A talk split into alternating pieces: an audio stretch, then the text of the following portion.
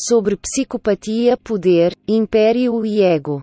Caitlin Johnston. Eu tenho assistido de John Wayne Gacy Tapis na Netflix, que apresenta gravações inéditas do serial killer conhecido como The Killer Claw, que assassinou pelo menos 33 adolescentes e jovens na década de 1970.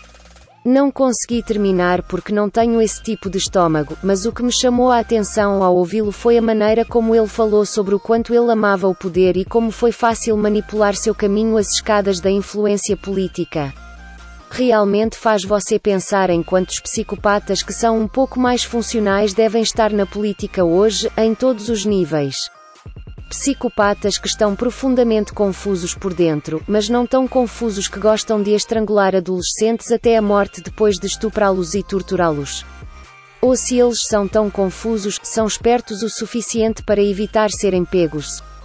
Ou se eles são tão confusos e não são espertos o suficiente para evitar serem pegos, mas seu fetiche por assassinato e sofrimento é saciado por algo que é considerado politicamente aceitável em nossa sociedade como a guerra. Quero dizer, pense sobre isso. Que tipo de pessoa busca poder sobre os outros? Os psicólogos vêm dizendo há anos que os psicopatas rotineiramente ascendem ao poder não apenas nas esferas políticas, mas também nos negócios, na academia e na aplicação da lei. Os modelos baseados na competição que moldam nossa sociedade tendem a recompensar aqueles que estão dispostos a fazer o que for preciso para chegar ao topo, e o tipo de pessoa que está disposta a fazer o que for preciso para chegar ao topo é o tipo de pessoa que desfruta do poder que vem de estar no topo. Quando todos os seus sistemas inevitavelmente recompensam os psicopatas com poder e dinheiro, você necessariamente se verá governado por psicopatas. Essa fome de poder que viu John Wayne Gacy fotografado com a esposa de um presidente dos Estados Unidos é a mesma fome de poder que o levou a gostar de estrangular jovens até a morte enquanto eles estavam algemados e impotentes sob seu controle. Em maio de 1978, John Wayne Gacy tirou uma foto com a primeira-dama Rosalind Carter na celebração do Dia da Constituição Polonesa em Chicago.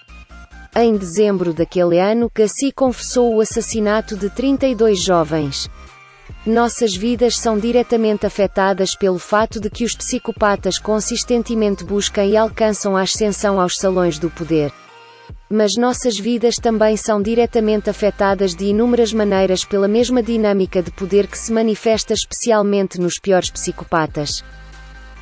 O poder é o controle sobre outras pessoas.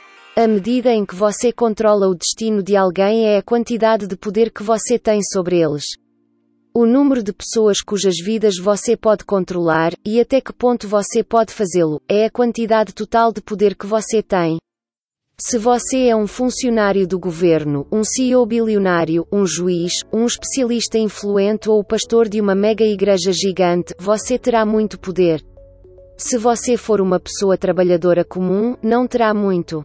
Mas todos nós experimentamos o impulso de exercer controle sobre os outros em nossas vidas, mesmo que tenha sido relativamente leve. Você pode não buscar o poder por si só ou obter gratificação de segurar a vida de alguém em suas mãos como Gassi fez, mas certamente quis controlar o que um ente querido faz ou não faz em algum momento, ou queria que a sociedade fosse. Uma certa maneira que se alinha com seus ideais. Mesmo que seja pelas razões de aparência mais nobre, todos nós desejamos o controle em um ponto ou outro. O impulso de controlar é tão difundido em nossa espécie que desempenha um papel fundamental na expressão de nossa psicologia pessoal. A emergência do ego, a sensação ilusória de ser um eu separado no mundo que se destaca da vida e do resto da humanidade, nasce do desejo do organismo humano de exercer controle sobre seu destino na primeira infância quando confrontado com a perspectiva assustadora de ser uma criança impotente cercada por gigantes.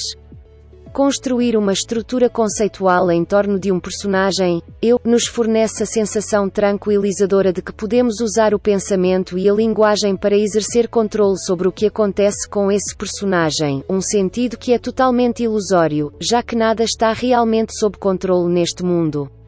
Um psicopata é apenas um ego levado ao seu extremo mais tóxico e destrutivo. Um desejo de controlar que permeia todos os aspectos da experiência pessoal. O fim das ilusões. Os personagens mais inteligentes do ego descobrem como manipular as pessoas em grande escala, usando sua tendência de acreditar em narrativas mentais contra eles e plantando ideias poderosas em suas mentes. É esse mesmo impulso de controle que viu o surgimento de impérios ao longo da história. A incapacidade de aceitar o fato de que existem pessoas em outros países fazendo coisas que você não pode controlar é intolerável para egos particularmente inflados. A história registrada é em grande parte uma história de tropas sendo enviadas para conquistar pessoas estrangeiras para trazê-las sob controle e dar a esses egos inflados uma sensação temporária de segurança.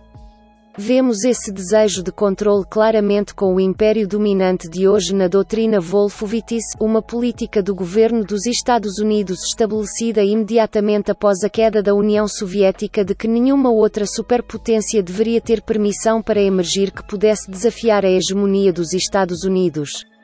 O objetivo da dominação unipolar perpétua dos Estados Unidos, agora simplesmente a posição ortodoxa padrão em toda a classe política, mídia ocidental, é a expressão máxima desse desejo de controlar o maior número possível de humanos na medida do possível.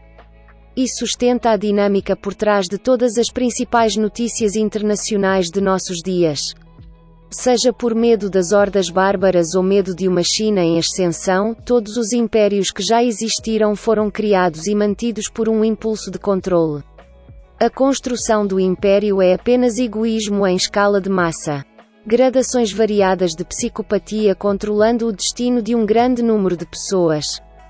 E agora esse impulso de controle tem nossa espécie à beira de uma guerra nuclear com a Rússia devido à agenda do império centralizado pelos Estados Unidos para cercar a nação e derrubar Moscou. Estamos em um ponto em que nosso desejo de controle está ameaçando não apenas nossa capacidade de viver harmoniosamente uns com os outros, mas nossa própria sobrevivência. Se a humanidade quiser sobreviver no futuro e sair de seus modelos baseados em competição que possibilitam a psicopatia para um relacionamento colaborativo com toda a humanidade e com todo o seu ecossistema, esse futuro necessariamente virá com o abandono de nosso antigo impulso de controle. Nosso impulso para controlar as nações, controlar umas às outras, controlar a própria vida virá com o abandono do império, o abandono das agendas de poder e o abandono do ego humano. Todas as espécies eventualmente atingem um ponto em que devem se adaptar às mudanças nas condições ou então serão extintas. Está claro agora, enquanto enfrentamos ameaças existenciais em várias frentes devido às nossas tentativas destrutivas de controlar uns aos outros e nosso ecossistema, que nossa própria espécie está em tal ponto agora.